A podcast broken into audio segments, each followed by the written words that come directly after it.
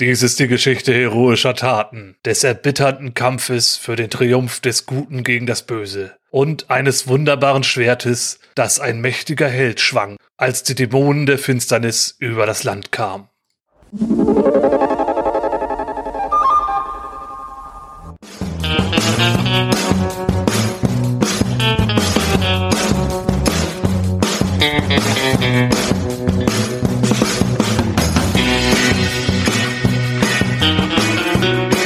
Herzlich willkommen zu einer neuen Episode von System Matters. Mit mir dabei ist der Ralf. Hallöchen. Der Frank. Hallo. Und ich bin der Daniel.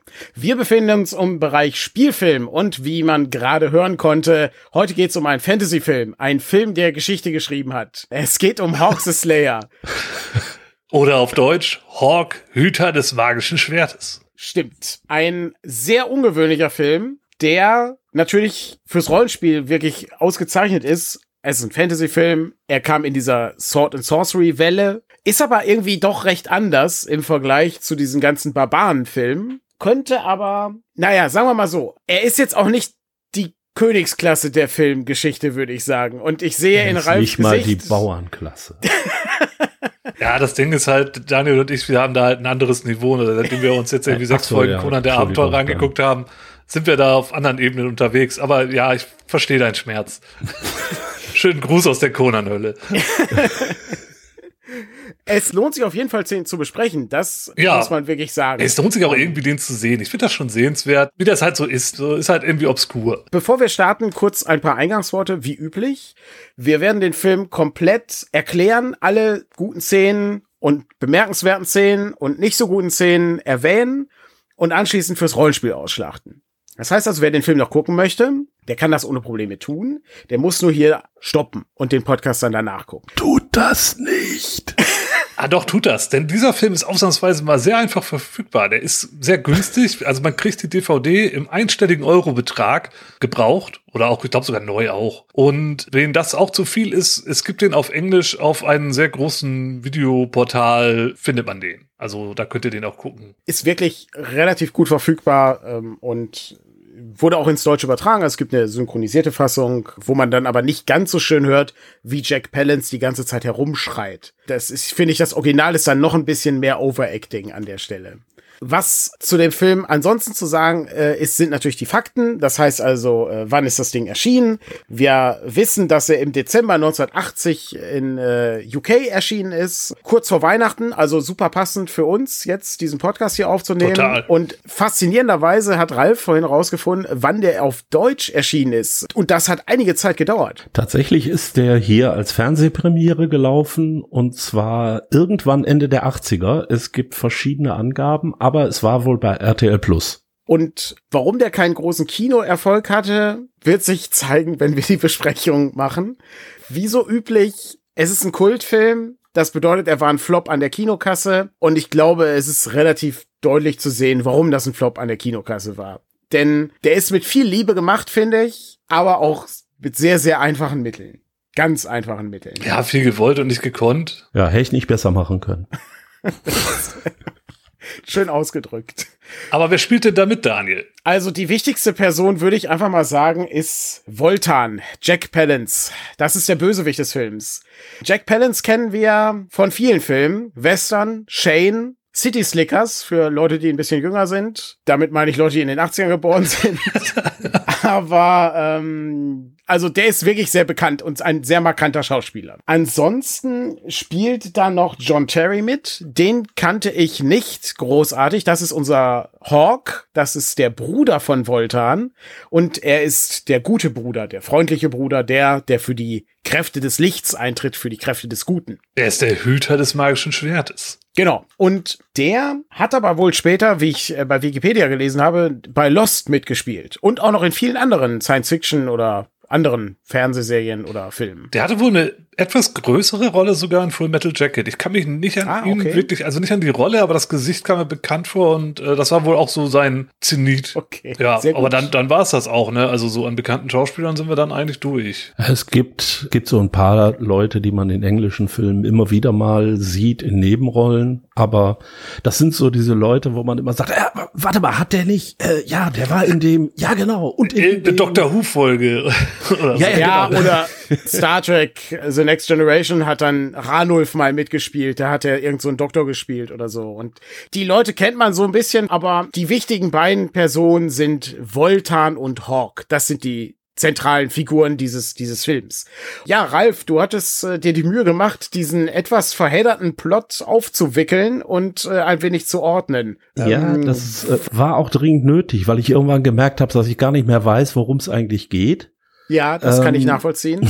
Also ich versuch's mal grob zusammenzufassen. Am Anfang des Films tötet Voltan seinen Vater, um das magische Schwert zu bekommen.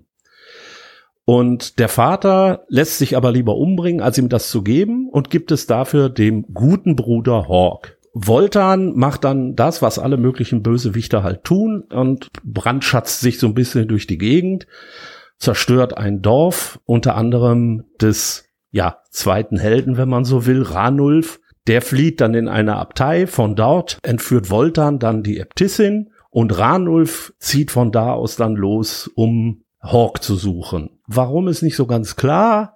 Also warum er jetzt gerade den sucht, aber naja, ist halt Der ist halt ein Held, ne? Das, Ja. der, der, der hilft halt. ja, ja, genau. so. Er ist, er heldet da so durch die Gegend. Was ist das für eine Gegend, in der wir uns befinden? Das ist schwer zu sagen. Es ist ein Wald. Ja, das stimmt. Also gefühlt muss ich sagen, stellt euch einfach den nächsten benachbarten Wald vor und da packt dann eine Nebelmaschine rein und dann macht ihr da euren Film. Also so ungefähr wirkt das. Das ist eigentlich sehr gut beobachtet und auch gut auf den Punkt gebracht. Ich ähm, wollte eigentlich damit nur hinaus, da es ja ein in gewisser Weise Sword and Sorcery Film ist, geht es aber nicht darum, dass man in der Wüste ist oder in so Nein. einem sehr heißen Umgebung, sondern es sind nordenglische Wälder, würde ich sagen. Oder südenglische Wälder können es auch sein. Also wurde auch irgendwo in Südengland gedreht. Also Ähm, gemäß dem äh, Making of, was auf der DVD auch enthalten ist, ist es irgendwo in der Nähe, boah, welche St- Studios waren es jetzt? Auf jeden Fall irgendwelche Studios, die in der Nähe von London sind. Also grob ist es in der Nähe von London aufgenommen Mhm. worden. Ist übrigens sehr sehenswert, das Making-of, aber da kommen wir Ja, vielleicht ja. ganz zum Schluss einmal zu. Das ist wirklich sehr beeindruckend. Ähm, kann ich also jedem empfehlen. Gucke ich einmal nicht das Making-of. Ja, ich ärgere mich richtig. Aber Das ist, ich werde es kann, nachholen. das kann Ja, halt Es passieren. gibt Leute, die sind gut vorbereitet und dann Ja, ja, ist Frank. gut. Pass mal auf, ich, ich habe auch gleich noch eine Zusammenfassung. Aber mach du erst mal weiter. Okay. Nun ja, die zwei zusammen, also Ranulf, der übrigens eine Hand verloren hat, dafür hat er jetzt eine coole Repetierarmbrust, auf die wir später noch eingehen, und eben äh, Hawk ziehen los und treffen auf äh, eine ja Zaubererin, Magierin, Hexe. Die ist so geheimnisvoll, dass sie nicht mal einen Namen hat. Äh, Sie wird dann nämlich auch im Making of gefragt, wie ist denn Ja. der Titel, der Name deiner Rolle? Woman. Aha, Ja. toll, Frau. aber, aber sie sagt, vorher war das Old Woman. Aber Genau. nachdem man gesehen hat, wer das dann spielt, dann wurde es nur noch Woman. Das ist sehr beeindruckend. wo, wo sie auch genau weiß, dass das völliger Quatsch ist hier. Das merkt man in diesem Interview wirklich gut. Ja. Sie hat auf jeden Fall die besondere Fähigkeit, durch lederne Augenbinden zu gucken, die sie aufhat und kann geheimnisvolle Sprüche von sich geben. Außerdem schickt sie Hawk dann los, um andere Helden zu holen. Da haben wir also Gord, den Riesen. Der klingt und benimmt sich wie Bud Spencer. Das stimmt. Ganz Ähm, genau, das habe ich mir auch aufgeschrieben. Das ist direkt so markant, die, die Stimme ist. Das ist Es so ist geil. auch seine Rolle, ist eigentlich eine Bud Spencer Rolle. Ja, Dann passt, haben ja. wir noch Weniger Bohnen. äh, aber- ja, okay. ja. Dann haben wir noch Crow, den Elfen, der schneller schießt als sein Schatten. Oh ja. Und dann haben wir noch Baldin, den Zwerg, der mit seiner Peitsche ein kleiner Kumpel von Indiana Jones ist. So in der Art. Naja, nachdem also diese ganzen Helden zusammengekommen sind, gehen sie also in die Abtei. Und im Grunde genommen besteht der Rest des Films daraus, dass sie eben in der Abtei sitzen und warten, dass was passiert. Sie haben also vorher noch mal Geld geholt, weil sie eben 2000 Goldmünzen brauchen als Lösegeld. Dann taucht irgendwann Drogo, der Sohn Voltans, auf und will selber das Gold einheimsen. Ja, blöder Versuch. Äh, er stirbt dabei. Daraufhin wird Voltan richtig böse und meuchelt dessen Begleiter. Auch eine sehr schöne Szene, aber gut. Danach greifen dann die Helden Voltans Lager im Schutz einer Nebelmaschine an. Aber als Voltan droht, die Äbtissin zu töten, sagen sie, ist okay, wir gehen, alles klar, und sind wieder weg. In bester, die glorreichen Sieben-Manier werden sie dann verraten von einer der Schwestern und Voltan kann sie gefangen nehmen. Danach bringt er die Verräterin sicherheitshalber um. Ne? Er ist ja böse, also muss er auch Verräter umbringen. Dann taucht die Magierin wieder auf, die nämlich nicht dabei war und befreit die Helden mit einem Schleimspuckblasrohr. Das kann man eigentlich nicht anders bezeichnen. Ja. Und hilft ihnen dann im anschließenden Endkampf mit einem Feuerwerk, das sie also auslöst. Trotzdem, es geht alles schief, sie werden alle gefangen genommen oder sterben sogar und Hawk ergibt sich dann scheinbar in sein Schicksal. Doch im letzten Moment schafft er es, seinen bösen Bruder zu blenden. Er ruft das Schwert zu sich, das immer zu ihm kommt, wann immer er das möchte, und gewinnt den anschließenden Kampf in Zeitlupe. Das ist sehr gut zusammengefasst. Noch nicht, denn am Ende taucht noch der Oberbösewicht auf, Ihr wisst nicht, warum der noch nicht vorher aufgetaucht ist? Ja, das weiß keiner so recht. Der hat immer nur, ist immer nur aufgetaucht, um Voltan den Schmerz zu nehmen, weil Voltan hat nämlich eine Seite vom Gesicht kaputt, weil er nämlich die Frau von Hawk umgebracht hat, weil er die selber nicht gekriegt hat. Dann hat er die umgebracht, daraufhin hat sie aber vorher ihm noch das Gesicht verbrannt. Jetzt hat er enorme Schmerzen und die muss immer der Magier ihm nehmen. Ansonsten hat er eigentlich im Film keinerlei Bedeutung, außer dass er am Ende den Leichnam entführt, um den scheinbar wiederzubeleben. Und jetzt sind wir am Ende. Also gerade so diese letzte Beschreibung, warum Voltan und dieser Zauberer irgendwie zusammen sind und wie Hawk und Voltan sich nicht vertragen mit der Braut und so. Daraus besteht dieser ganze Film. Das sind immer super viele kleine Einzelszenen. Diese ganzen Szenen, wo Hawk seine Freunde zusammenholt, den Riesen, den Zwerg, den Elf, das sind alles so kleine Miniszenen. Das hat mich so ein bisschen an, an, an Family Guy erinnert. Eine Family Guy Episode kannst du auch einfach in einzelne Mini-TikTok-Videos zusammenstückeln, ja. ja, und die haben also in sich sind die immer geschlossen. Das ist dann halt immer ein Gag. Und hier ist halt immer so ein NSC, der mit in die Crew kommt oder irgend so eine Erinnerung von, von Hawk von früher, irgendwie so eine, so eine Geschichte. Und also es sind immer so kleine Mini-Geschichten, die aneinandergereiht sind.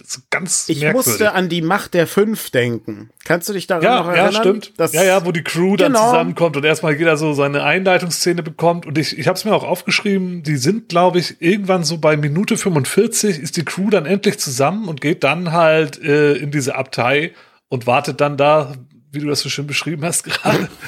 Ja, und das, das dauert also auch fast den halben Film, bis diese ganze Abenteurer-Crew zusammenkommt, ja. Aber ich würde gerne noch, bevor wir auf die Einzelheiten eingehen, noch mal mehr auf den Anfang eingehen. Sehr den, den fand ich schon, schon sehr bemerkenswert. Wir haben den Einleitungstext ja schon gehört im Intro. Damit fängt's ja an. Genauso wie damals bei Conan, ja. Die Schrift wird eingeblendet. Oder dann, Star Wars. Oder Star Wars. Und dann wird erzählt, was Sache ist. Und dann ist halt am Anfang diese Szene mit, mit dem Vater von Hawk und Voltan. Der hockt in so einer Bude, die ist also ja, äh, vor ihm ist ein blubberndes Becken. Ich weiß nicht, warum mir das so bekannt vorkommt, aber äh, weiß ich, das, das leuchtet rosa und da kommt so Dampf raus. Und links und rechts davon stehen zwei goldene Gargüle. Ja. So richtig kitschig. Ich habe einen Screenshot gemacht, mal gucken, wo wir den irgendwie unterbringen. Aber dieses ist, ist wirklich toll. Und da steht er halt und ja, wartet so vor sich hin und dann kommt halt Voltan und ja, ist halt stinkesauer und will von ihm das Geheimnis der Macht erfahren. Also er sagt gar nicht, er will das Schwert, sondern er will das Geheimnis der Macht. Da wissen wir selber noch gar nicht, worum es geht. Da siehst du mal, wie wenig ich den Film gerafft habe. Ja. aber der, der Vater, der ahnt aber, Voltan, der, der hat nichts Gutes im Schilde und äh, ist böse und deswegen wird er ihm das nicht sagen. Also sticht Voltan ihn ab und verschwindet dann auch direkt, weil Hawk ist ja schon auf dem Weg. Ob Voltan das wusste, weiß ich nicht, keine Ahnung. Ich, Aber äh, er wartet doch, nicht, bis sein Vater er, tot Hawk ist. schreit nämlich die ganze Zeit von draußen. Ach, stimmt. Vater! Vater! Ich muss noch mal kurz eine Szene vorher anbringen. Die ist auch nicht unlustig. Das funktioniert im Film halt viel geiler, weil du sagtest ja, der Vater ist in so einer Hütte oder sowas. Und das sieht man auch schön, weil die Türen so klein sind. Also Jack Palance, der muss sich so bücken und Ja, stimmt, so wenn er rausgeht, genau, ist auch so geduckt. Jack Palance, der hat einen sehr markanten Helm, der die eine Seite seines Gesichtes verdeckt, weil die da eben verbrannt ist. Und das ist auch, abgesehen davon, dass es super bescheuert aussieht oder so, aber das ist so als, als so Besonderheit ist das irgendwie ganz nett. Also man erkennt den jedenfalls immer sehr schnell. Aber das führt eben auch dazu, dass er sein Schauspiel nur mit der linken Gesichtshälfte machen kann. Und natürlich dem Schreien. Ja, ja armer Kerl, ja. ja. Auf jeden Fall kommt ja dann Hawk rein und äh, Voltan ist abgehauen und der Vater liegt halt da im Sterben irgendwie vor seinem Blubberbecken und dann erklärt er erstmal, was Sache ist, so im Sterben und ich habe mir das extra aufgeschrieben. Dein eigener Bruder steht im Dienste Satans. Ich habe dir so viel zu erzählen, doch die Zeit ist knapp. Das, das ist das Beste.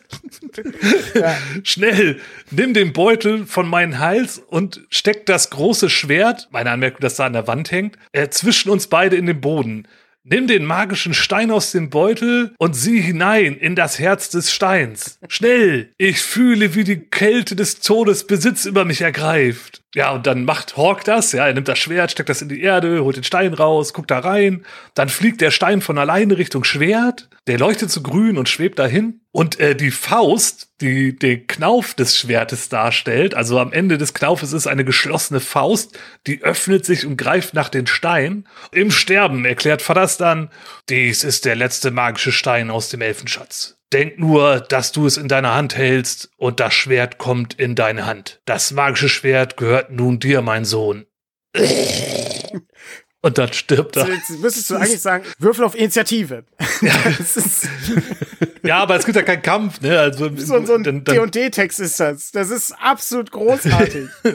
Das ist toll. Was ich viel großartiger finde als ein Schwert, das äh, in der Lage ist, ein bisschen zu glühen, zu schweben und 80er Jahre Soundeffekte zu machen.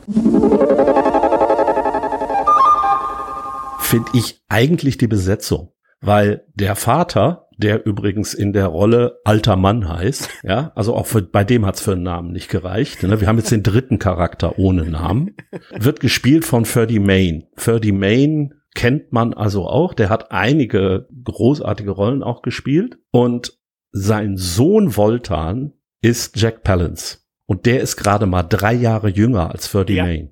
Das, Und das sieht man auch. ist Das sieht man absolut. Ja, Ja. das sind zwei Greise, die knien da voreinander und oh, Vater, ah, Sohn.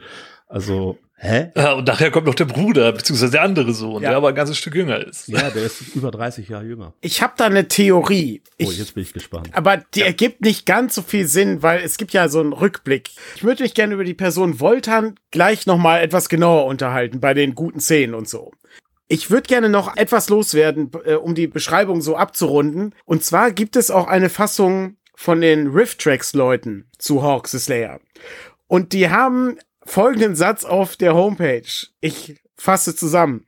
Wenn man ein D&D-Abenteuer von einem Achtjährigen geschrieben hat, zwischen so einer Pause in der Schule, das zu einem Film macht, dann hat man Hawks the Slayer. Ja. So fühlt sich das an. Das ist Ja. Wirklich ein D&D-Film, könnte man sagen. Also, ja, es ist, es ist ein besserer D&D-Film als der D&D-Film. ja. Na ja, so ehrlich jetzt. also ich meine, Jack Palance versucht alles, um Jeremy Irons nachzukommen, Das aber ist wohl oder wahr. ihm vorzuleben, aber Ja, also es ist aber wirklich so, es kommt einem vieles irgendwie bekannt vor aus der Rollenspiel-Kindheit, sag Das ich auf jeden mal. Fall, ja. das, das ist schon so diese Plots und diese Geschichten, da habe ich auch noch ein paar Sachen, die mir da aufgefallen sind. Also vielleicht wollen wir, bevor wir auf die Einzelheiten kommen, würde ich gerne mal noch ganz kurz so ein bisschen auf den ganzen Look noch mal eingehen. Wir haben ja schon über diese Wälder geredet und ich finde das Setdesign, das ist schon markant, wie halt so Details in den Vordergrund gestellt werden immer. Man sieht dann immer so einen Wald und dann ist da die Nebelmaschine und dann hängt da so irgendwelche Totenköpfe im Vordergrund oder Kerzen sind da manchmal aufgestellt. ganz Spinnweben, wichtig. ganz wichtig. Die Spinnweben, die immer zwischen den Ästen hängen. Pilze haben wir da auch immer manchmal. Aber auch immer nur im Vordergrund. Sobald man zwei, drei Bäume weiter nach hinten guckt, ist halt einfach nur Wald. Und vorne ist halt immer so schön dekoriert. Und hinten hatten sie dann keine Lust mehr oder keine Requisiten oder keine Zeit, ich weiß es nicht. Aber wenn man da, wenn man da einmal drauf achtet, dann kann man das nicht mehr nicht sehen. Das ist wirklich. Es ist genauso, wir haben immer wieder blubbernde Tümpel. Blubbernde Tümpel auch. Ständig blubbernde Tümpel, ganz genau. Ja. Und eine Sache, die mir richtig gut gefallen hat, waren diese Mate-Paintings. Da gibt's drei Stück, wo Gebäude gezeigt werden. Also einmal ist von mir gerade als Hütte bezeichnete Behausung von, von dem Vater von Hawk und Voltan, äh, wird am Anfang einmal kurz eingeblendet. Dann gibt's, glaube ich, das Kloster wird auch, auch Mhm. noch mal gezeigt. Und dann war da noch irgendwie eine andere Location. Also ich habe irgendwie drei Screenshots gemacht von so Mate-Paintings. Mhm. Die sehen halt auch aus wie, ich sag mal, günst, 50ern. günstige Rollenspielillustrationen oder so, ja, aus den 50ern, ja. Also, Bei weitem nicht so beeindruckend wie jetzt bei Conan zum Beispiel. Ne? ja, Also das sind das ja tolle Das, Computergrafiken. Ach so, sorry. Ich muss noch mal kurz. Ich meine, das ist nicht so beeindruckend wie bei Conan dem Film, nicht Conan die Serie. Okay. Okay, ich hatte gerade schon Nein, nein, nein, nein, Angst. nein, nein, nicht, nicht diese CGI. Äh, total, nein, nein, nein, nein. total begeistert, vor allem als Ralf Möller dann da durchmarschiert. Nein, nein, nein, nein, nein, nein, nein, ganz und gar nicht. Ganz Guten. CGI-Hütten da. Was man wirklich nicht vergessen darf, das ist ein sehr britischer Film. Auch wenn Ja. die Hauptfiguren Amerikaner sind. Aber das ist sehr britisch alles. Und das spürt man auch bei diesem Film so ein bisschen. Ich würde gerne schon etwas aufgreifen, weil das hier jetzt am besten passt, weil wir noch so allgemein bei den Filmen sind.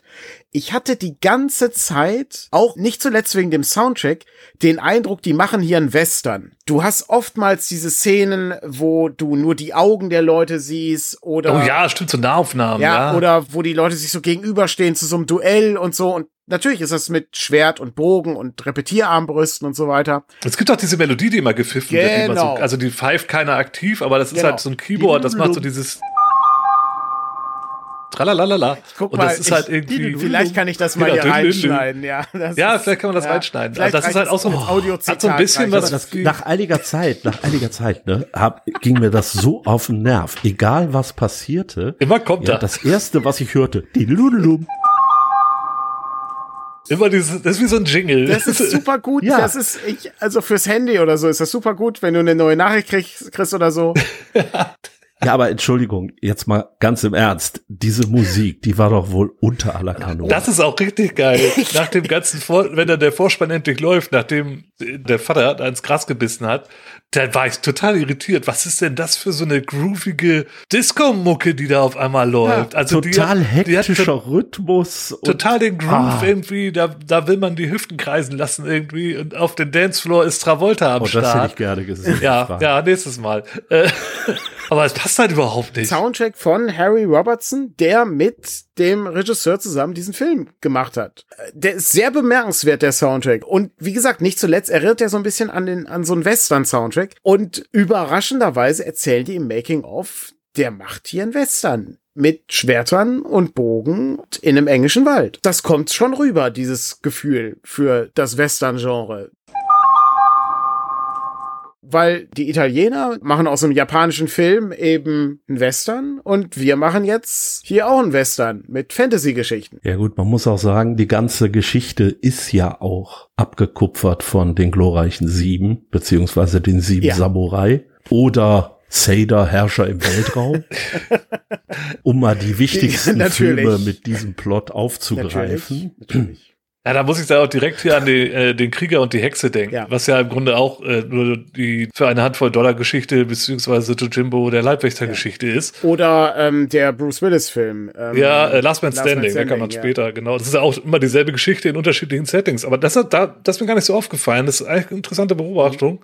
Ob das hier jetzt genauso ist, ja. Das ist dir wirklich nie aufgefallen beim Nee, Horror? so richtig gar nicht. Also ich hatte Der, der folgt dem Ganzen. Die ziehen los, die harmlosen Leute ziehen los, um die äh, Helden, die gefährlichen Leute zu holen. Dann werden sie verraten. vielleicht hat mich das einfach alles mit diesen Nonnen und, und diese komische Welt da irgendwie zu sehr davon abgelenkt. Ja, ich meine, okay, da, da, da habe ich nur gedacht, boah, ich hatte es nicht mehr so im Kopf, als ich den gesehen habe. Ich denk, boah, wenn jetzt noch eine Nonne die verrät, dann bin ich echt außen vor.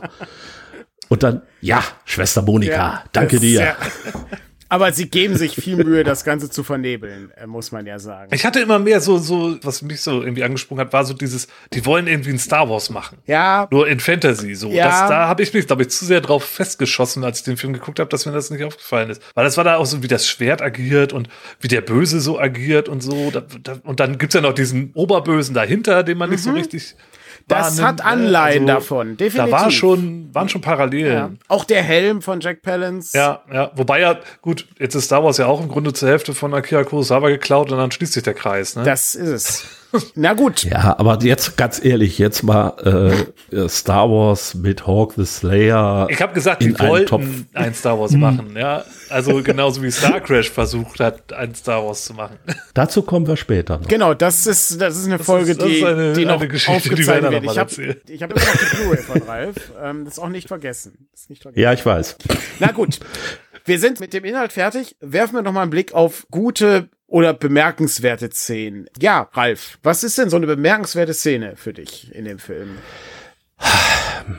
Ich weiß, ich bin jetzt so der grummelige alte Mann, aber das erste, also was mir am meisten auch im Gedächtnis geblieben ist, das sind die Kampfszenen.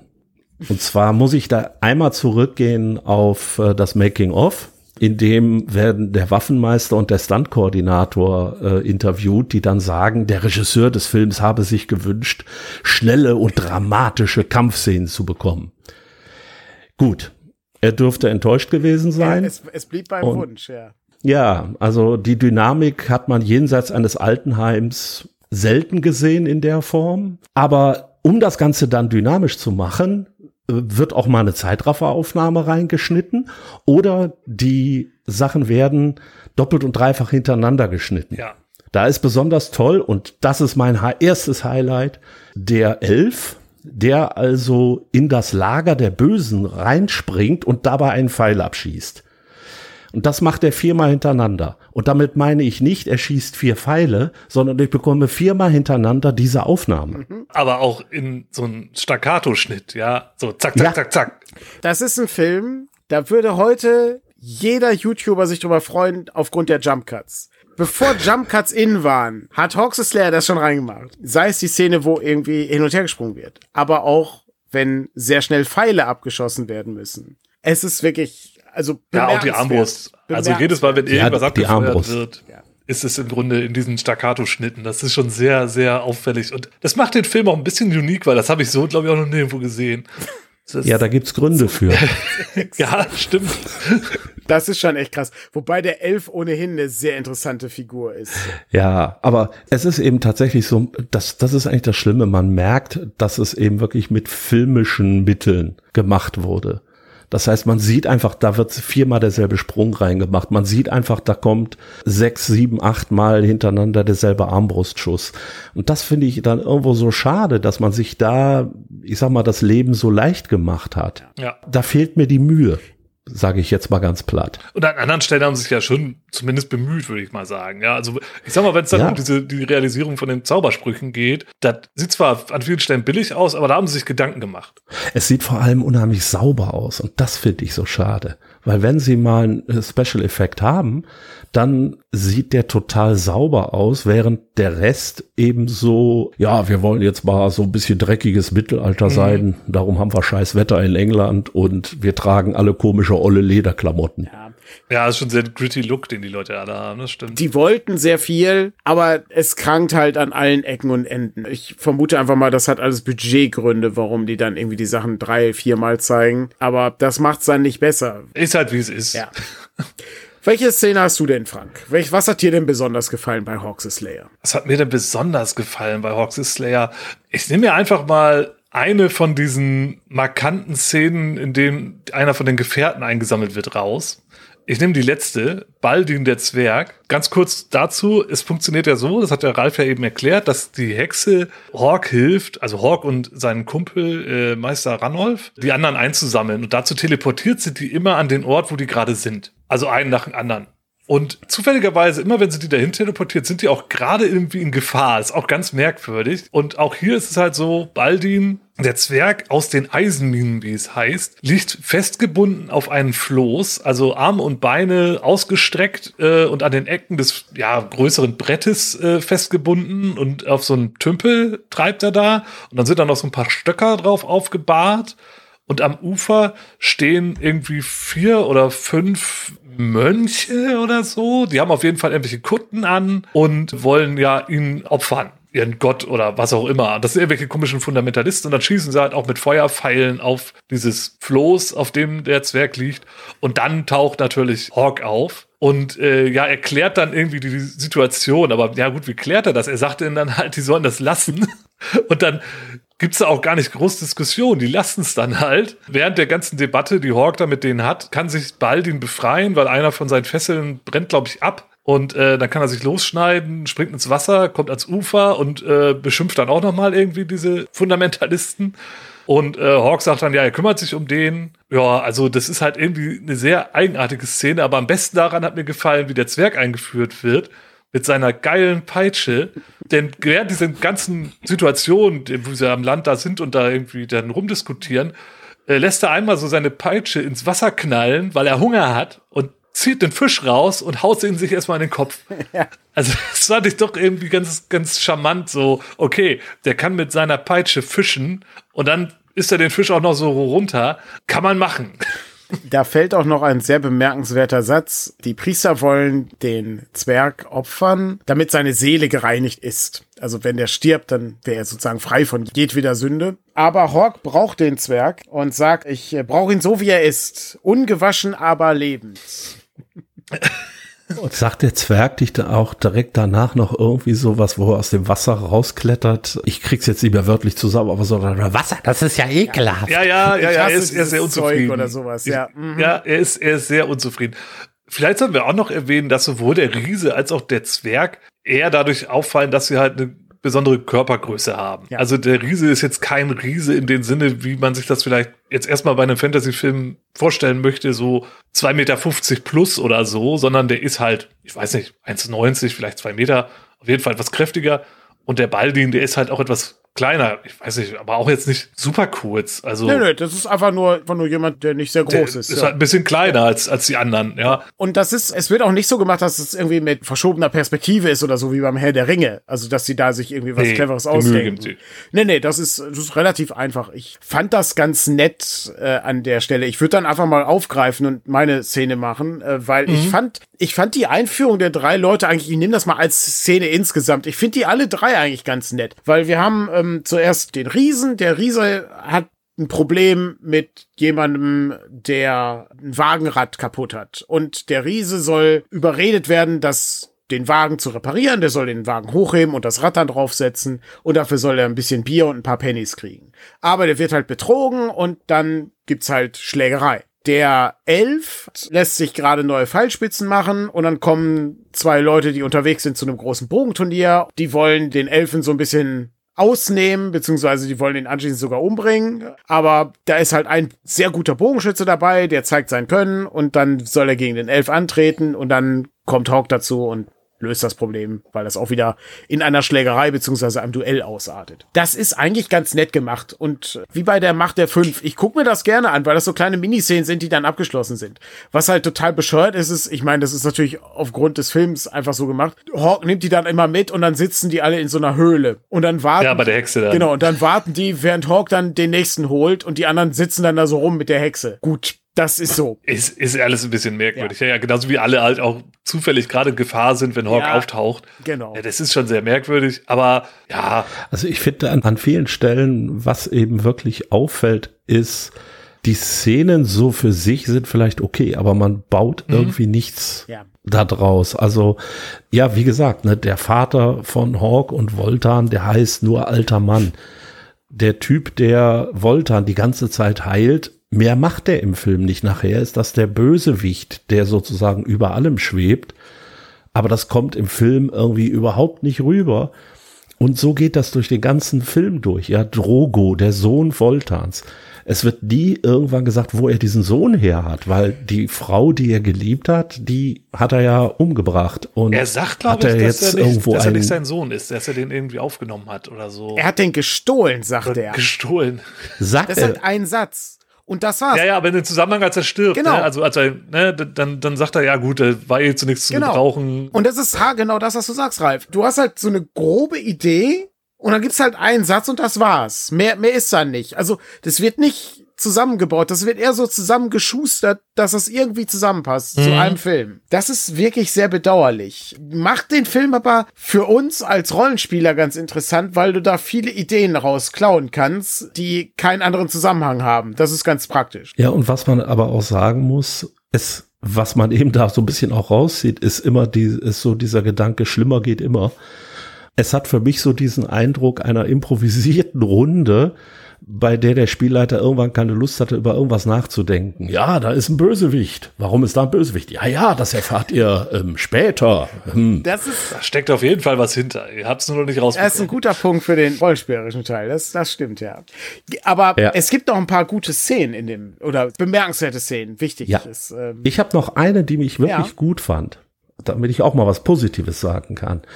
Und zwar eigentlich die meisten Szenen zwischen dem Riesen und dem Zwerg. Stimmt. Mhm. Die sich die ganze Zeit da anplänkeln, weil der Riese ist so ein bisschen langsamer und der Zwerg, der spielt halt so diesen listigen Charakter auch und belabert den so, dass er äh, sein Essen abgibt, weil er nicht sicher ist, ob so ein Typ wie er das heilige Essen der Nonnen überhaupt essen kann und ein Zwerg verträgt das ja viel besser und später kommen auch noch so ein paar andere Szenen, die alle so ein bisschen zwischen denen hin und her gehen und da hast du tatsächlich Während alle anderen so ein bisschen, ja, zweidimensional bleiben, hast du bei denen wirklich so dieses Gefühl, da ist eine Beziehung zwischen denen. Ja, Möchtest du ein paar Turkles haben, Ralf? Ja, genau. Ja, genau, Turtles hießen sie. Was war das für Augen? Nein, danke, im Moment nicht. So? Eidechsenaugen, ja. Ja, das, ja, ja. genau, Echsenaugen und er sagt dann dem ja. äh, Ranulf, sagt er dann, möchtest du ein paar Turtles? Und dann, äh, nein, nein, ach, das sind einfach nur kandierte Nüsse, aber wenn ich ihm das sage, ist der Beutel sofort leer. Ja, genau. Das ist wirklich, das ist wirklich schön. Also ich mag auch, dass der eine unheimlich gerne isst und der andere auch gerne ist. Also, aber, ist halt aber einfach, es funktioniert ja, halt. Das heißt, die haben halt eine Verbindung ja. zwangsläufig. Und das funktioniert halt immer. Ja. Also solche Sachen, äh, zumindest bei mir funktioniert sowas immer. Siehe bei die Barbaren, wenn die beiden sich gekabbelt haben, war das auch so ein Ding. Ja, mein Schwert, meine Axt, so. Das, das ist total einfach. Aber ich freue mich immer über sowas. Es ist irgendwie ja. nett. Hat halt auch ein bisschen so diesen Bud Spencer Terence Hill ja, genau. ne? So zwei Absolut. Typen, die halt irgendwie nicht ohne, aber auch nicht miteinander können. So. Ich würde gerne mal Voltan aufgreifen. Das ja, ist, Voltan. Das ist ja eine interessante Figur, finde ich. Also der finstere. Ach. Also die Sache ist ja die. Also ich weiß nicht genau, was Jack Palance da tun wollte. Ich bin da nicht sicher. Der ist ja ein Schauspieler, der kann ja auch Schauspielern. Ich weiß nicht, was er hier machte, das weiß ich nicht. Und das ist im Englischen noch viel krasser, wenn man sich das anguckt. Der schreit viel, der hat aber doch eine Präsenz, die halt sehr beeindruckend ist, finde ich, trotz dieses merkwürdigen Helms. Und ich würde gern mal überlegen, warum der so ist, wie der ist. Meinst du Voltan oder ich mein Jack Voltan in der Szene. Warum Jack Palance so ist, wie er ist, weiß ich leider nicht. Keine Ahnung. Ja, da müssen wir wahrscheinlich noch mehr Filme das gucken. Das könnte, genau. Nicht. Nee, ich komme da wieder auf das Making-of zurück, weil äh, in dem Making-of hat auch der Typ versucht, ihn zu interviewen. Und ja, ähm, Mr. Palance, ähm, ist ihr Voltan eigentlich durch und durch böse? Und Jack Palance guckte ihn so an und dann so, ja, äh, niemand ist ja wirklich durch und durch böse. Und wenn er durch und durch böse wäre, dann wäre das ja schon gut an ihm. Und ich so, was? Das ist äußerst kryptisch. Das ist, das ist wirklich, dieses ganze Making-of ist wie so eine, wie so ein Monty Python-Sketch. Das ist mega ja. beeindruckend. Ich muss das unbedingt Das ist gucken, super gut. Der, der Interviewer, das hat so ein, so ein schönes Englisch und dann fragt er die Leute immer so aus und so ganz adrett. Im Hintergrund hast du halt Leute rumlaufen wie auf so einem Lab und das passt halt alles nicht zusammen und es ist wirklich unfreiwillig ja. komisch. Der ganze Film, das sieht man in diesem Making-of besonders gut, das sieht halt alles aus wie bei Blair Witch Project. Mhm. Es ist alles ganz komisch. Also der Wald, der Nebel, äußerst seltsam. Aber äußerst seltsam Voltan. ist auch Voltan. Genau. Weil die Sache ist ja die, Voltan war ja offensichtlich verliebt in diese Frau und die Frau. Hat die einen Namen? Oh, das weiß ich nicht mehr. Doch, hatte sie. Okay. Ich habe ihn zwar jetzt nicht mehr im Kopf, aber ich glaube, der wurde genannt. Ja, weil ich, ich war auch irgendwie, bin ein paar Mal hin und her gesprungen und hab's nicht rausbekommen. Aber ja, gut, okay. Vielleicht hatte sie einen. Wir haben auf jeden Fall die äh, Situation, dass Voltan eben verliebt war in, in eine Frau, dann in den Krieg musste mit seinem Vater. Und als er aus dem Krieg zurückkommt, da ist der anders. Der ist ja ja offensichtlich böse. Also auch in diesen Flashbacks ist er schon böse. Wir wissen nicht, was in diesem Krieg passiert ist. Ich frage mich, hat er in dem Krieg irgendwas erlebt, was so schlimm ist, dass ihn diese Persönlichkeitsveränderung heimgesucht hat. Ich glaube, er ist noch nicht so böse, wie er gegen Ende des Films ist. Also ich glaube, er wird noch viel böser durch das, was dann halt noch so passiert. Er kommt ja aus dem Krieg zurück und anscheinend irgendwas erlebt, was nicht so toll war. Und dann ist ja auch noch, dass Hawk seine, ja, seine Frau oder seine Verlobte oder was auch immer dann ihn auch noch ausgespannt ja. hat. Und sie war doch für ihn versprochen. Ja. So, Zitat. Das verkraftet der nicht. Das macht ihn halt total ja. fertig. Ja, das kommt dann noch oben drauf zu der Tatsache, dass er anscheinend irgendwelche anderen Dinge gesehen hat, die ihm nicht so gut bekommen sind. Bemerkenswert, weil der ist als Bösewicht auch, es ist alles irgendwie so unklar. Der ist irgendwie nicht unwichtig, also weiß ich, irgendwie so ein Fürst oder sowas oder ein Lord, braucht aber trotzdem Gold. Der auch keine gigantische Streitmacht. Das sind alles eher so paar, so ein paar Söldnerhaufen oder so, die der irgendwie um sich geschart hat. Aber damit kann er trotzdem das Land Land verheeren. Ja, er ist ja auch mit dem Satan im Bunde. Ja, gut, das, das darf man auch nicht vergessen, ja. Der, wo er dann regelmäßig da irgendwie zur Sprechstunde dann irgendwie geht und äh, sein Augenleiden irgendwie ja. geheilt bekommt. Er, er fragt ja auch irgendwie ganz am Anfang, ob man das nicht komplett wegheilen könnte und dann sagt dann irgendwie dieser düstere äh, Satan, ja. Äh, mhm. ja, dieser Zauberer, wo wir nicht wissen, wie er aussieht und äh, wer er ist, sagt dann, ja, das liegt nicht in seiner Macht. Da denke ich mir, ja, das ist ja ein tolles, allmächtiges Wesen, das du dir da rausgesucht hast, um die Hilfe zu holen. Denn das Ding ist ja auch immer, wenn er ihn dann behandelt, dann hält er ja diesen glühenden Stein an sein kaputtes mhm. Auge und dann schreit Voltan wieder wie am Spieß. Und ich denke mir, das ist auch viel schlimmer als der Schmerz, den du vorher hattest, oder? Naja, aber scheint er am Ende doch zu lindern. Ich habe übrigens gerade noch mal ein paar Sachen äh, kurz nachgeguckt.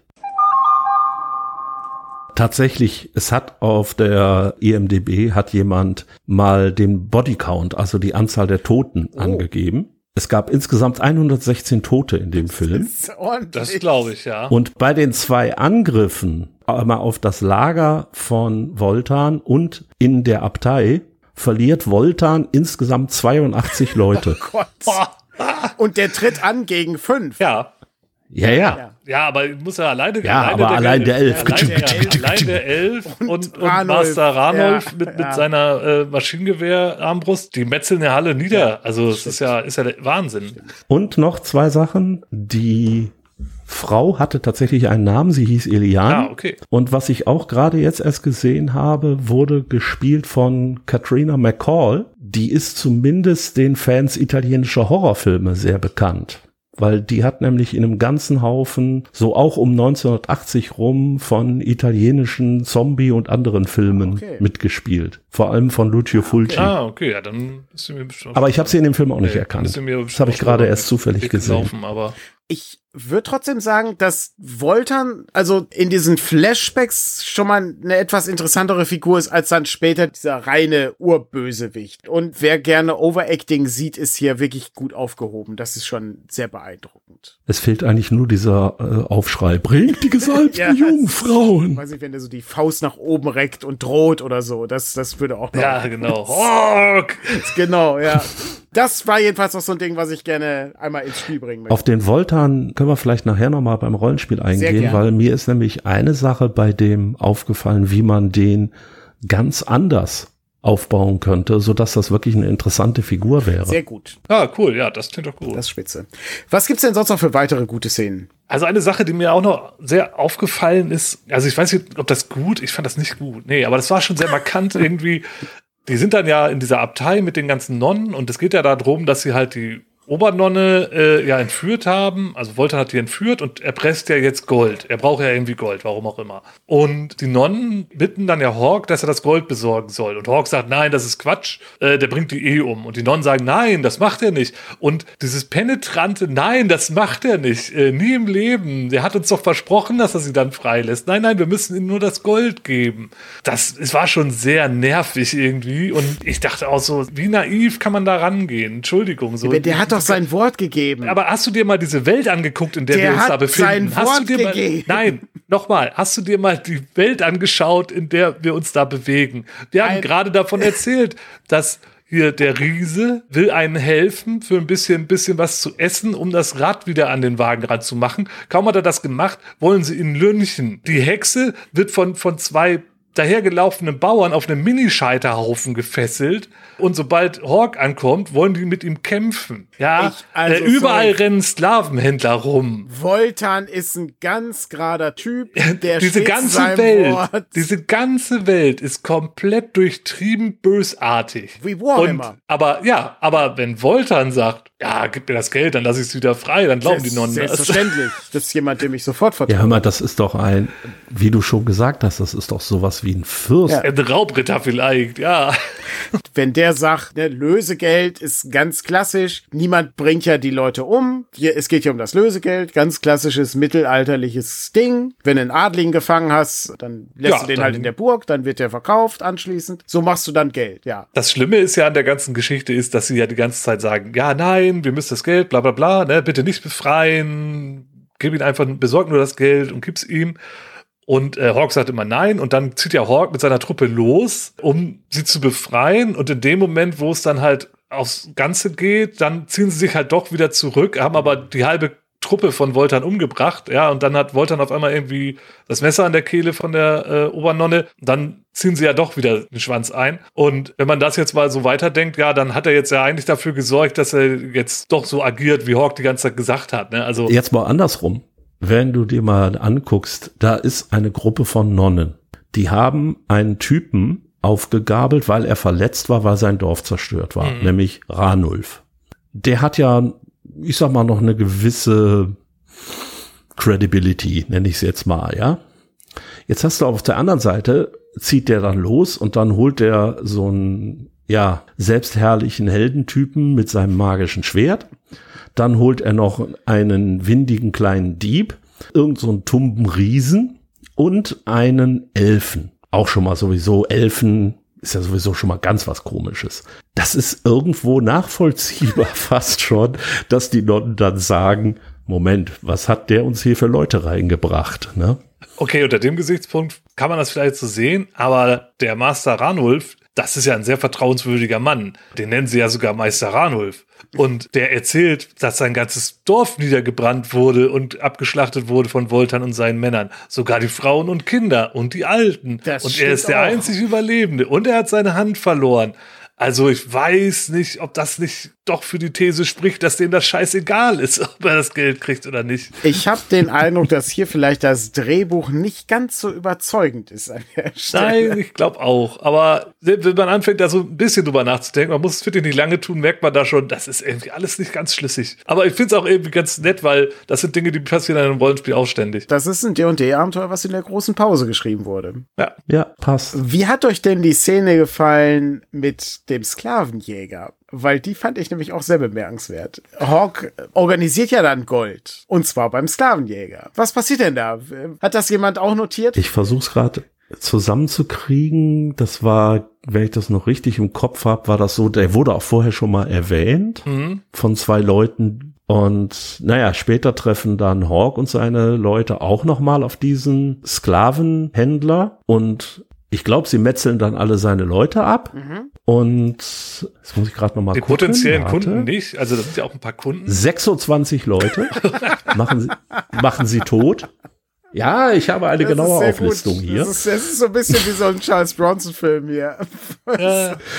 Ja, also und ihn selber legen sie dann auf den Boden und der Riese äh, hängt ihm dann ja, äh, ein Seil in den Mund und das Seil hängt da über einen Ast und dann so eine Riesenkeule Ja. da dran, mit der der äh, Sklavenhändler vorher agiert hat. Ja, während sie dann schon äh, im Gehen wieder sind, reißt der Sklavenhändler irgendwann äh, ja den Mund so weit auf und das Seil rutscht raus und du hörst bloß so im Hintergrund. Ja. Äh, Fand ich ziemlich gut, dass auch Spiel mir das Lied vom Tod ist sozusagen ein bisschen Programm an der Stelle. Ich fand auch den Sklavenhändler besonders eklig. Der, der trinkt einen Schluck und dann fängt er an zu reden und blubbert alles aus seinem Mund raus. Ja, ähm, kein normaler Mensch würde so irgendwie irgendwas tun. Aber es ist halt, das ist halt so ein richtig ekliger Typ. Und der ist auch wirklich gut in Szene gesetzt. Ich habe noch eine Geschichte, bevor wir dann langsam so zum Rollenspiel rüberkommen. Und Ralf hat auch noch eine gute Szene, äh, beziehungsweise eine bemerkenswerte Szene. Mal insgesamt sich das Ganze so betrachtend. Ich finde die Szenerie eigentlich ganz nett. Der Wald, der Nebel, diese dampfenden Tümpel. Dann hier ist mal eine Schlange und hier ist mal ein- eine Eidechse, die irgendwo lang ein, genau, ein Totenkopf oder all solche Dinge. Und ganz wichtig, ganz wichtig, Dididudum. ja, genau. Immer wenn was passiert, die Kamera fährt, die Kamera fährt die Landschaft entlang, eine Schlange hängt irgendwo Ja. zwischen den Ästen und taucht auf. Düdelüdelum. Das fand ich insgesamt eigentlich ganz nett. Ich mag das irgendwie. Ich äh, muss auch sagen, ich finde, der Film hat so eine sehr melancholische Stimmung. Ich finde das seltsam. Ja, das ist das, was ich vorhin mit dieser grausamen Welt meinte, die da irgendwie Genau. gezeichnet wird. Ne? Also es ist wirklich alles, ja, dann sind da diese Banditen, ich weiß nicht mehr, wen sie da gefangen haben, aber den binden sie dann an den Baum und benutzen den als. Zielscheibe für ihre Ex. Ja, Ranulf, genau. Und, und verwenden den, und das sind irgendwie einfach nur so, so irgendwelche Wegelagerer und die denken sich so, jetzt machen wir jetzt mal richtig fertig. So, so richtig sadistische Leute, die da rumlaufen. Also niemand scheint mir da in dieser Welt rechtschaffend gut zu sein. Auch nicht Hawk. Der hat ja auch kein Problem damit, da den Sklavenhändler einfach mal hier so äh, mit dem Seil und den, diesen Morgenstern oder was er da hat, da irgendwie eine tödliche Falle aufzubauen. Beziehungsweise das von dem Riesen machen zu lassen. Das sind alles Ja, Unsympathen. es sind alles sehr zwielichtige Leute. Alle, alle sind irgendwie ein bisschen komisch und die Welt ist irgendwie unangenehm, ne? Wie bei Warhammer oder, oder auch bei Warlock, Ja. ne? Also so Diese diese Mönche wollen den Zwergen verbrennen. Ja, genau. Alles uncoole Leute. Genau. Die Situation wird dann auch noch mal ein bisschen magischer in den Wäldern, weil nämlich Hawk und Ranulf an ein Tor kommen. Das Tor zu den Geisterwäldern mitten im Wald. Ja. Und ich sag mal, wenn das Warhammer 40.000 wäre, ist das, glaube ich, der Warp, durch den die da reisen. Da können die nämlich wohl eine ziemliche Abkürzung nehmen, aber die ist halt mit Risiken belastet. Da sind nämlich überall so kleine Viecher, so Muppets, die die jagen und die auch immer das Geräusch imitieren Und, so. die sehen auch aus wie Die Muppets. sehen auch aus wie Muppets, in der Tat. Da muss ich aber sagen, sind die aber ganz schlau. Die zeigen die wirklich nur sehr, sehr kurz. Ja. Da wird nicht so draufgehalten wie bei Conan die Serie oder so. Aber trotzdem fand ich die Szene eigentlich ganz nett, wo die dann da so durchreisen und dann müssen sie sich so beeilen und dann kommt wieder dieser tolle Soundtrack, den wir dann alle kennen und lieben. Und fand ich auch als rollenspielerisches Ding ganz, ganz schön. Ich fänd's super, wenn du so zwischendurch einfach willkürlich hier in den Podcast äh, so immer dieses Düdelüt reinschneidest. Ja, so wie im Film. Also nach, na, am besten, nachdem wir, nachdem wir es das erste Mal bemerken, äh, an, anmerken und dann mal immer wieder so. Guck mal, ob du das hinkriegst. Das ist mega gut, ja. Bevor wir zum Rollenspiel kommen, Ralf, du hast noch eine Szene relativ weit am Ende des Films. Okay, sprechen wir noch mal über das Ende, den letzten Kampf in der Abtei und über hervorragende Drehbücher, weil am Ende dieses Kampfes reiten tatsächlich nur noch Hawk und der Riese Gott. davon. Und jetzt kommen wir zu einer ganz interessanten Sache.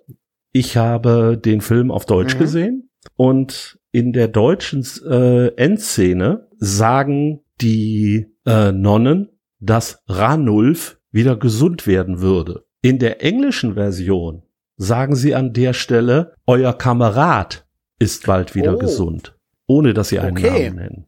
Und wenn man die englische Wikipedia sich anguckt, dann steht darin, dass Crow bald wieder gesund wird. Das ist äußerst merkwürdig. Ja, Und ich habe mir den Film daraufhin auch nochmal angeguckt. Du kannst eigentlich nicht feststellen, wer tot ist. Die sehen eigentlich beide tot aus.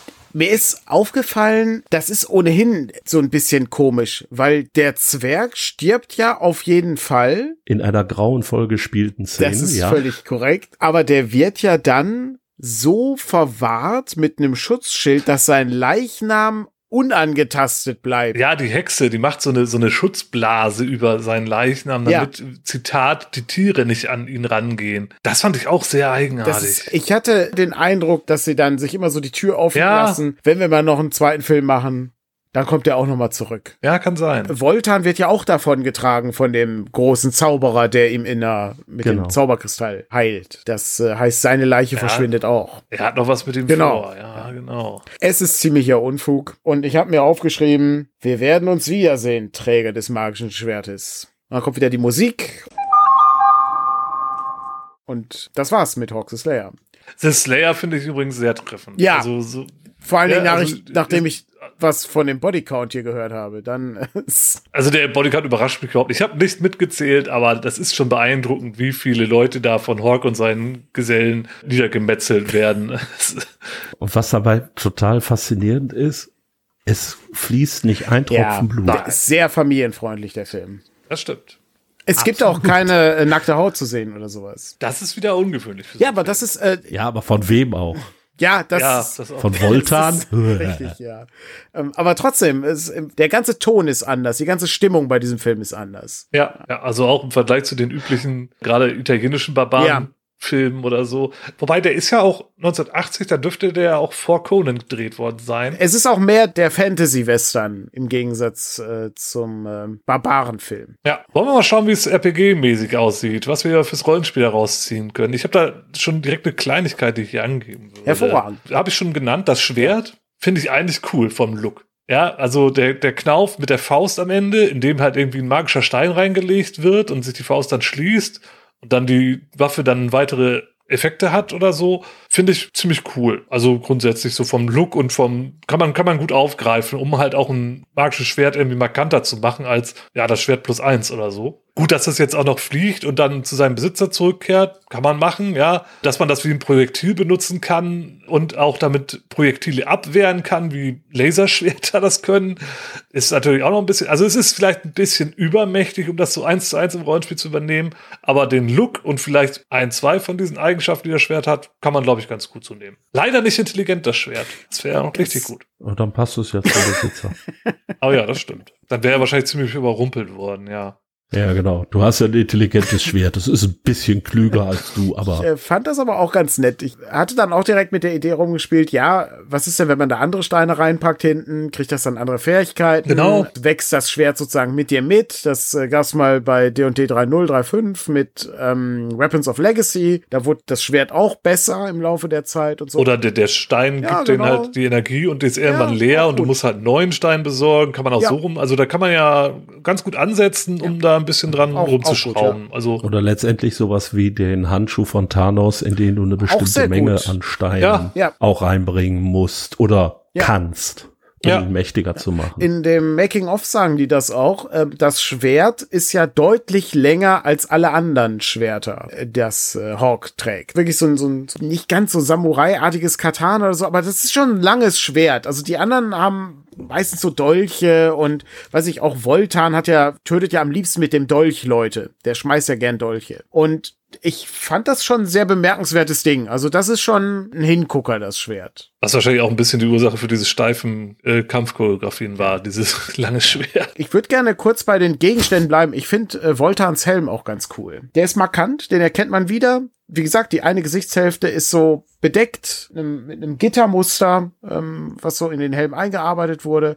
Einfach eine Figur durch die Ausrüstung definieren, funktioniert da sehr gut. Ja, kann man ja direkt auch noch Meister Ranulf mit seiner Repetierarmbrust nennen, nicht? Also, er hat zwar nur eine Hand, aber er hat diese Be- Repetierarmbrust, die mit so einem kleinen Magazin geladen wird und halt in unglaublicher Geschwindigkeit Projektile abfeuern kann. Yeah. Also das geht aber dann schon wirklich stark in die Pulp-Richtung. Also das kannst du nicht mehr wirklich ernst nehmen oder so. Nein, das kannst du nicht mehr ernst nehmen. Aber so ein Item für zu sowas- nehmen und das zu entschärfen, das ist schon, glaube ich, drin. Ja, so Rule Ja. of Cool. Ja. Ja, Auf jeden Ich Fall. finde auch, ein Zwerg mit einer Peitsche habe ich auch noch nicht gesehen. Das ist auch, ein- ja stimmt. auch nicht Der mit der schlecht. Peitsche, der damit fischt. Also wenn wir es mal, wenn wir es mal so rum betrachten, eigentlich die ganzen Charaktere und auch die Interaktion der Charaktere, wenn man das ein bisschen ausfeilt, speziell Crow, den Elfen und äh, den stinklangweiligen Hawk, dann hast du, glaube ich, die Möglichkeit einer ja durchaus ansprechenden ähm, Charaktertruppe da auch. Es gibt einen Satz in dem ganzen Film, der wirklich sehr interessant ist, der auch diese Charaktertruppe so ein bisschen beschreibt. Das sind nämlich die letzten ihrer Art. Das ist der letzte Riese, der letzte Elf und der letzte Zwerg wir haben wirklich ganz kleine mhm. Szenen nur, wo irgendwie dann auch Crow, der Elf, dann sagt, ja, wenn ich weg bin, dann werden die Elfen vergessen sein und dann sagt Hawk. Ja, kurz bevor er stirbt, glaube ich. Genau, dann sagt Hawk, nein, die mhm. Elfen werden nie vergessen sein. Ich glaube, der Zwerg sagt auch, wenn ich in die Eisenlande irgendwie gehe, dann bin ich verschwunden oder sowas. Das ist wie bei 13th Age mit dieser einen Sache, die eine mhm. besondere Sache. Und das ist schon ganz cool. Also zu wissen, das ist der letzte Riese oder der letzte Elf, das ist schon was Besonderes fürs Rollenspiel und das ist irgendwie ganz cool. Ja, stimmt. Es ist ja auch, am Anfang sagt ja auch der Vater, dass der magische der Stein letzte der aus, letzte magische Stein genau. aus dem Elfenschatz ist. Äh, also so ja. ein bisschen zieht sich das da durch, ja. Also man könnte fast schon sagen, wir haben da tatsächlich sowas wie eine Fantasy-Dystopie eine Welt, in der die Magie, in der das Besondere mehr und mehr zugunsten der Grausamkeit der Menschen verschwindet. Ja, wow, ja. das ist poetisch. Ja, ja wird's jetzt richtig, ich glaube, sowas Schlaues hat noch niemand über diesen Film. Aber das stimmt. nee, aber das ist das, was ich äh, vorhin meinte. Du kannst, glaube ich, wenn du diesen Film mal ein bisschen ernst nimmst, mal die Themen so ein bisschen durchdenkst, dann kannst du da, glaube ich, eine ganze Menge draus machen. Und darum würde ich jetzt nämlich auch mal den Voltan mhm. gerne mir mal vornehmen als ich mir den so angeguckt habe, ja, Voltan ist der krakelende Böse in dem Film und er macht alles, was böse ist und äh, das ist okay so. Aber was ich dann eben interessant fand, als ich mir mal vorgestellt habe, nehmen wir, drehen wir das Ganze doch mal um. Voltan hatte tatsächlich, war in Elian verliebt. Er kehrt aus dem Kriegszug zurück, hatte sich vorher verabredet. Und jetzt sein Bruder, das dumme Schwein, Entschuldigung, da geht das Clean Rating, sein Bruder hat jetzt ihm die Frau ausgespannt. Mhm. Und war was mal ganz extrem. Er hat sie vielleicht sogar mit irgendwelchen Tricks auf seine Seite gezogen und Voltan ist darüber so enttäuscht, dass er eben versucht, sie wieder zurückzubekommen und die Szene, die wir im Flashback sehen, wo er sie tötet, weil äh, er erschießt sie mit einem mit einer Armbrust, glaube ich, wenn ich es noch richtig im Kopf Ja, oder er wirft wieder durch. Auf jeden Fall ja. in den Rücken. Ja. Genau. Und man könnte da aber auch genauso die Szene so gestalten, dass er versucht, seinen Bruder auszuschalten. Ich glaube, das tut er sogar. Und ja, ja das ist auch sich so. dann halt in den Weg. Und ja, er bricht, er zerbricht darüber sozusagen. Man könnte diese ganze Szenerie immer weiterspinnen. Der Vater sagt, ah, du bist im Krieg verroht und äh, darum ist dein Bruder jetzt der bessere und er bekommt das Geheimnis der Macht und dann eskaliert die ganze Situation so. Aber so hättest du aus dem Voltan mit den gleichen Mitteln hättest du, glaube ich, eine viel interessantere Figur gemacht, weil er ist nicht mehr einfach nur der Darth Vader für den englischen Wald, sondern er ist tatsächlich eine äh, Figur, ja, mit ein paar grauen Stellen, die einfach auch interessanter wird. Auf jeden Fall. Ja. Und wenn der jetzt noch eine interessante Motivation hat, warum der diese Dinge tut. Also äh, ja, aber da ist doch dieser diese dunkle Gestalt aus dem ne, mit dem Stein, der ihm sagt, was ja, er machen soll. Ja, aber warum? Und wie hat er die äh, kennengelernt? Ja, das ist halt so. Und was ist, ja. Genau, also woher kommt ja. die? Ne, die kommt da jetzt irgendwie so ja irgendwie so willkürlich ins Spiel. Ja, er hat Schmerz mit dem Auge und geht da dann packt mit den Dämonen ein oder so, damit das geheilt wird. Das kann man dann ja so weiterspinnen. Ja, genau, wird in dem Film jetzt nicht Ne? Einfach weiter und sagst, er hat genau. ihn gefunden, weil er, so, er suchte nach jemandem, der ihm den Schmerz nimmt und dann sagt der zu ihm, du musst für mich das und das mhm. besorgen. Kann jetzt nicht unbedingt Gold sein, aber irgendwas. Dann werde ich deine Geliebte wieder erwecken und sie von dem Zauber deines Bruders befreien, von dem Fluch, den er auf sie gelegt hat. Und schon hast du wieder den Voltan etwas mehr auf die positive Seite und Hawk wird immer mehr zum mhm. Bösewicht der Geschichte. Wenn ich mir jetzt mal so vorstelle, dass du die Charaktere spielst, alle Charaktere außer Hawk. Ja, dann, dann, hast du eine spannende Nummer, ja. Dann hast du eine spannende Nummer, weil dann kommt vielleicht so eine Szene, wo sie auf Voltan treffen und Voltan sagt dann, Moment, das ist, er hat euch auch eingewickelt. Das ist doch alles ganz anders. Hört auf mich. Und dann stehen die Charaktere da. Mist, was machen wir jetzt? Ja, das ist, äh, da, da wird es dann halt interessant, wie man das dann in der Praxis so ein bisschen darstellt. Ne? Also zuerst sollte schon ziemlich klar sein, Voltan ist der super böse. aber dann muss da immer mehr dieses, diese Fassade bröckeln und klar werde, dass vielleicht Hawk. Ich meine, gucken wir uns den Bodycount an, wenn man den Film jetzt einfach nur die Zahlen betrachtet, da hat Hawk auf jeden Fall mehr Leute um, auf dem Gewissen als Voltan. äh, ja, und das ist, das ist eigentlich ein interessanter Gedanke. Wenn man, den, den könnte man, glaube ich, wirklich ein bisschen mehr aufgebohrt so nehmen und dann die Idee mit den Hawk, der die spielenden Gruppe zusammentrommelt, finde ich mhm. echt ganz spannend. Ist gut. Du steckst sie da voll zwischen zwei mächtige Helden mhm. und sie sollen dem einen helfen, aber sie wissen irgendwann vielleicht gar nicht mehr, ob das alles richtig ist. Die Szene, die du vorhin genannt hast, Frank, mit den, äh, mit den, äh, mit der Nonne, mhm. die sagt, lass ihn uns einfach bezahlen, dann wird er uns die Äbtisse wiedergeben. Vielleicht würde er das ja wirklich tun. Mhm. Und Hawk ja, genau. sagt dann, nein, nein, das würde er niemals machen. Wir müssen sie umbringen. Ja, genau, lass sie uns alle töten und Gott sie aussortieren. Ja, ja, ja, genau. Wenn man das dann so spinnt, dann ist der Volta gar nicht mehr so der Böse. Ja, der versucht dann nur in einer grausamen Welt irgendwie über die Runden zu kommen und Hawk ist der Irre, der hier irgendwie alle niedermetzeln will. Es wird auch insgesamt viel besser zu dem Setting passen, weil das ist ja wirklich, alle Leute ja. sind ja zwielichtig, wie wir ja schon festgestellt haben. Bis auf die Nonnen. Bis auf die Nonnen. Aber, aber selbst die, alle, da ist auch eine Verräterin ja. dabei. Also, es gibt keine Leute, die irgendwie nur gut sind. Also, jeder hat irgendwie ein bisschen Schlamm an seiner Kleidung. Es gibt keine strahlenden Helden in diesem Film. Das finde ich aber eigentlich auch ganz interessant zu beobachten, weil äh, üblicherweise hast du halt in diesen Fantasy-Filmen schon immer eine ganz klare, die, die, Guten und die Bösen und die Guten sind normalerweise halt auch immer so die, das normale Volk. Mhm sag ich mal. Das sind immer die Leidtragenden, ist hier ja auch so ein bisschen so, ja, der böse Woltern fackelt irgendwelche Dörfer nieder. Aber die Leute, die wir hier sehen, die Bauern, die die Hexe verbrennen wollen, die zwei, das ist auch so eine alberne Szene mit den Haufen äh, Stöcke, die sie da auf den Haufen geworfen haben.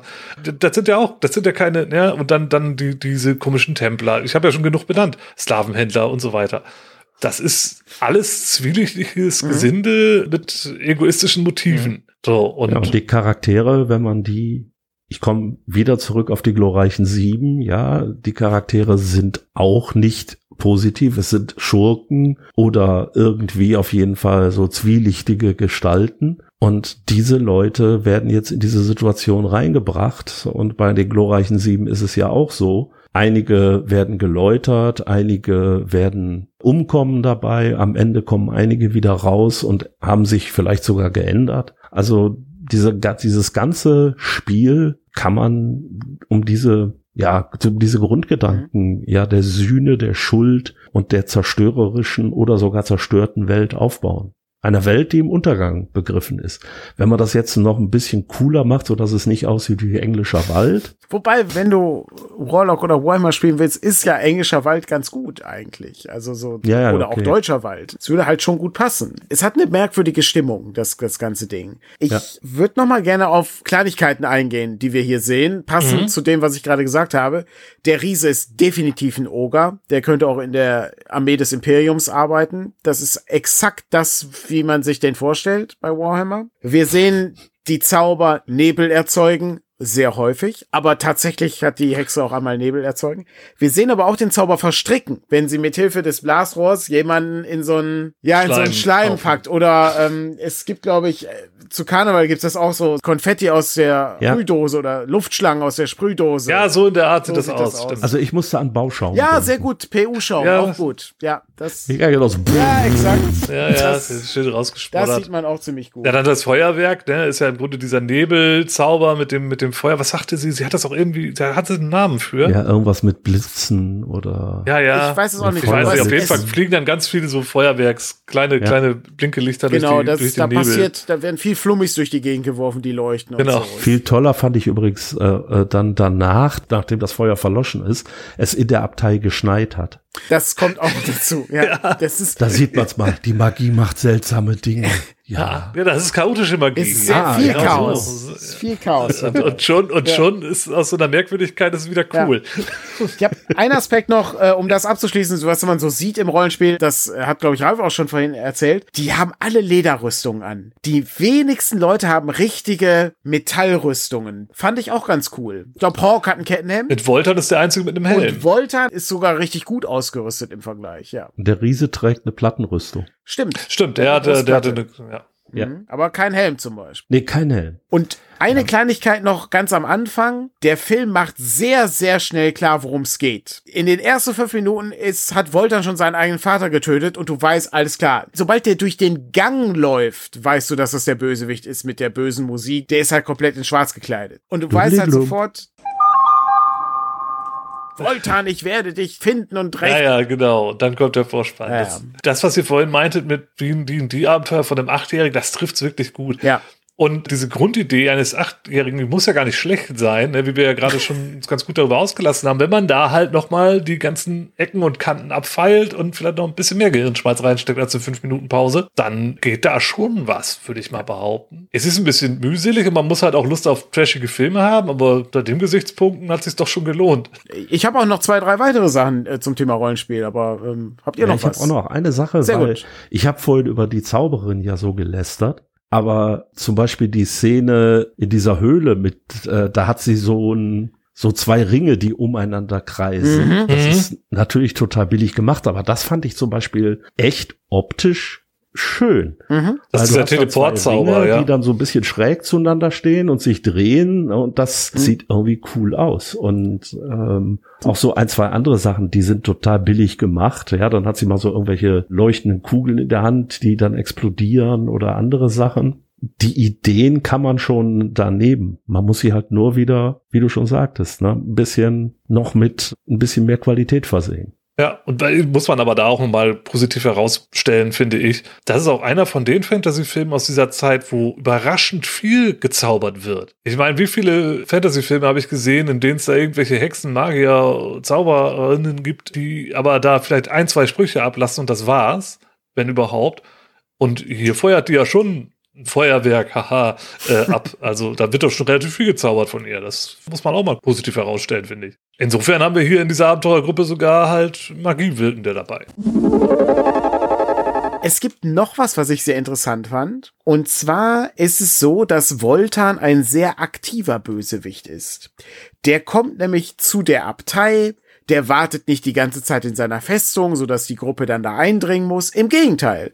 Der ist halt einmal in seinem Lager, dann kommt die Gruppe und greift das Lager an, dann hat er aber eben den Plan, die äh, Äbtissin als äh, offensichtliche Geisel zu nehmen und ihr das Messer eben an den Hals zu halten.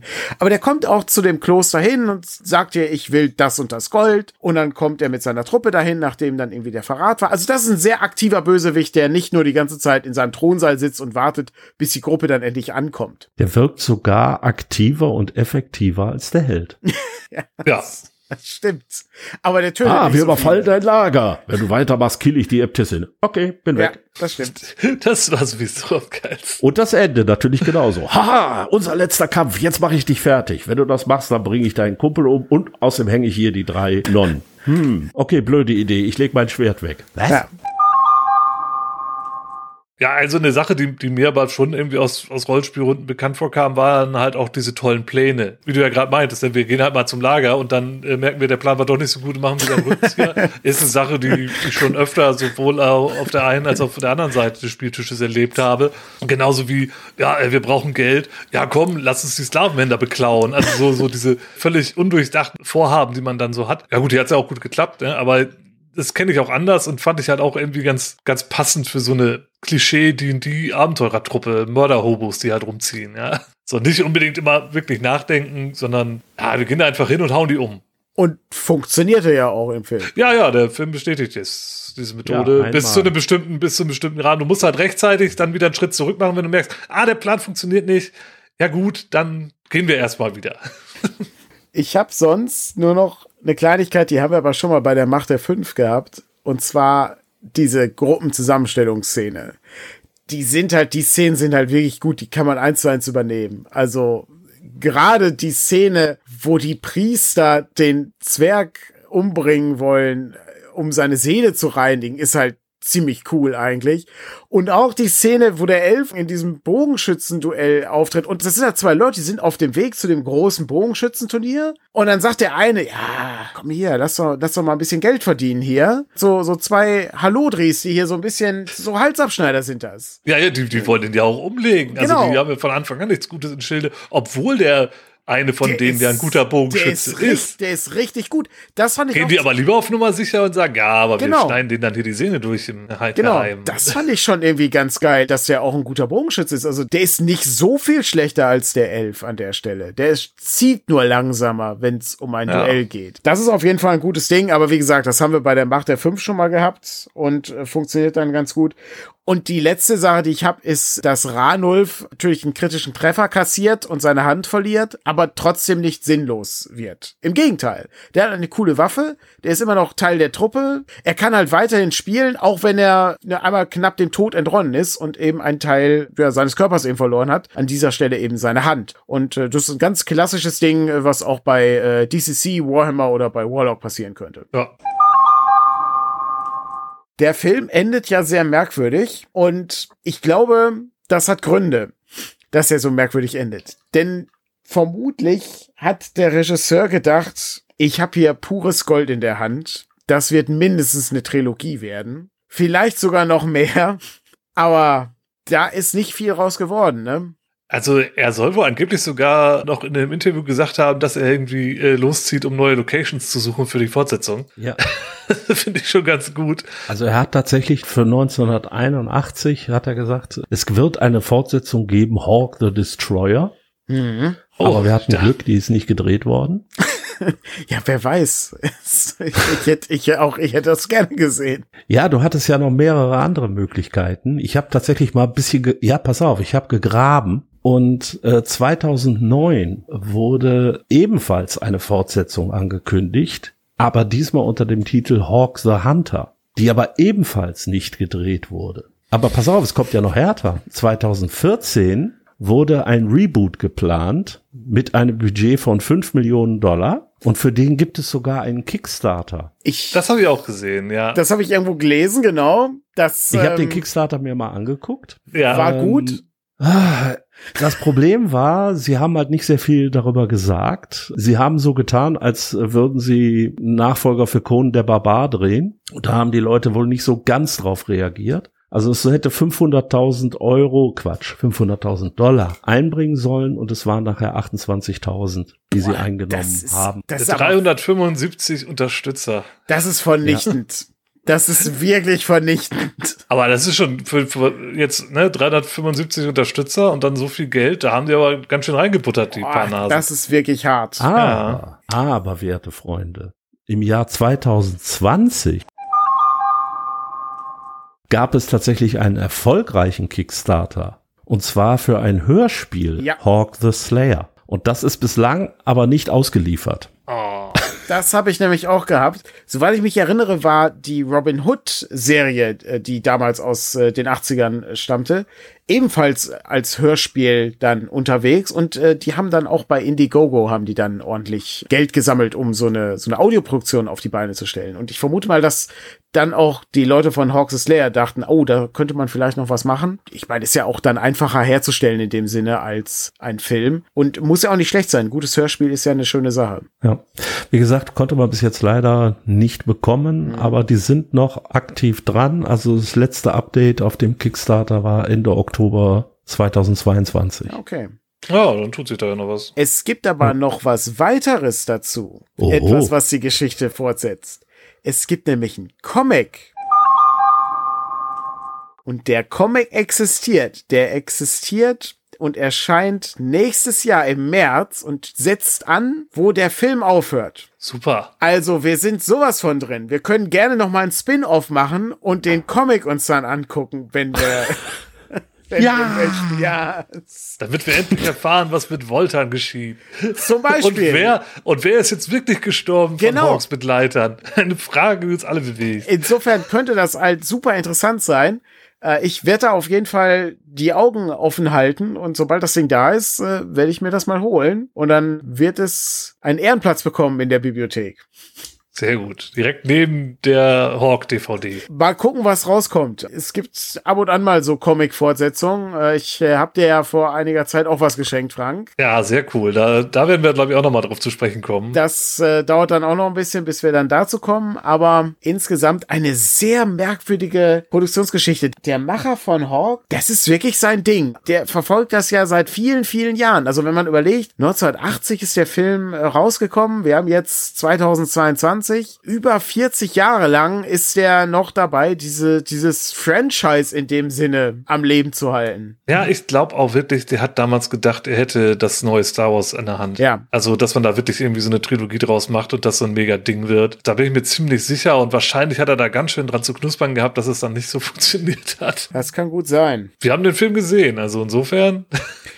wir haben uns auch länger darüber unterhalten, als der Film läuft, glaube ich. Jetzt ja. Insofern ist das einfach nur ein weiterer Punkt, dass der Film nicht ganz so schlecht sein kann. Wie die Conan-Episode Nummer 6.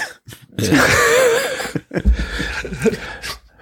Aber wer da was zu hören möchte, der muss Patreon sein. Eine Sache würde ich gerne noch hinterher schießen. Wer jetzt begeistert von dem Film ist, der kann sich auch einen Film angucken, den Terry Marcel danach gedreht hat. Oh ja. Nämlich Gefangene des Universums oder Prisoners of the Lost Universe, wie er im Original heißt. Interessanterweise haben wir wieder den Darsteller des Zwergs und des Elfen in diesem Film.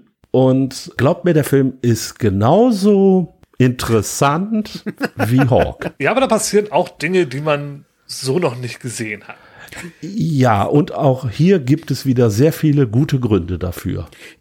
Also ich, wollt ihr, ich finde sowas klasse. Wollt ihr damit sagen, das ist ein guter Rollenspielfilm und wir sollten uns nochmal treffen, um diesen Film zu besprechen? Oh mein Gott.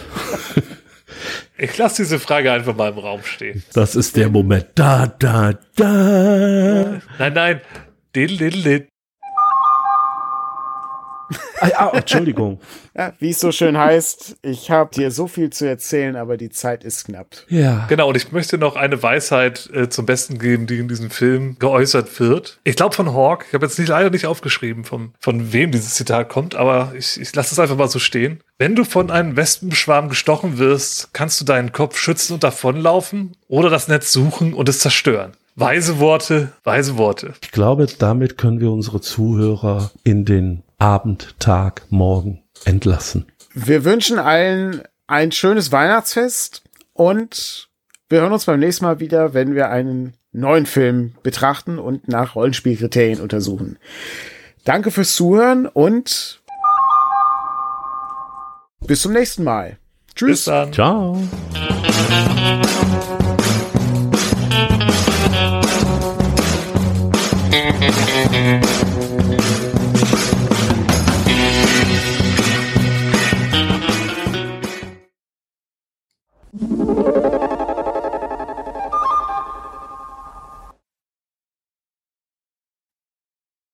Intro und Outro-Song stammen aus dem Album Compositions One von Dave Depper und der Titelsong heißt Go Go 60s. Das ganze Album steht unter Creative Commons Lizenz und der Link dazu befindet sich unter unserem Podcast. Viel Spaß beim Zuhören und bis zum nächsten Mal. Tschüss!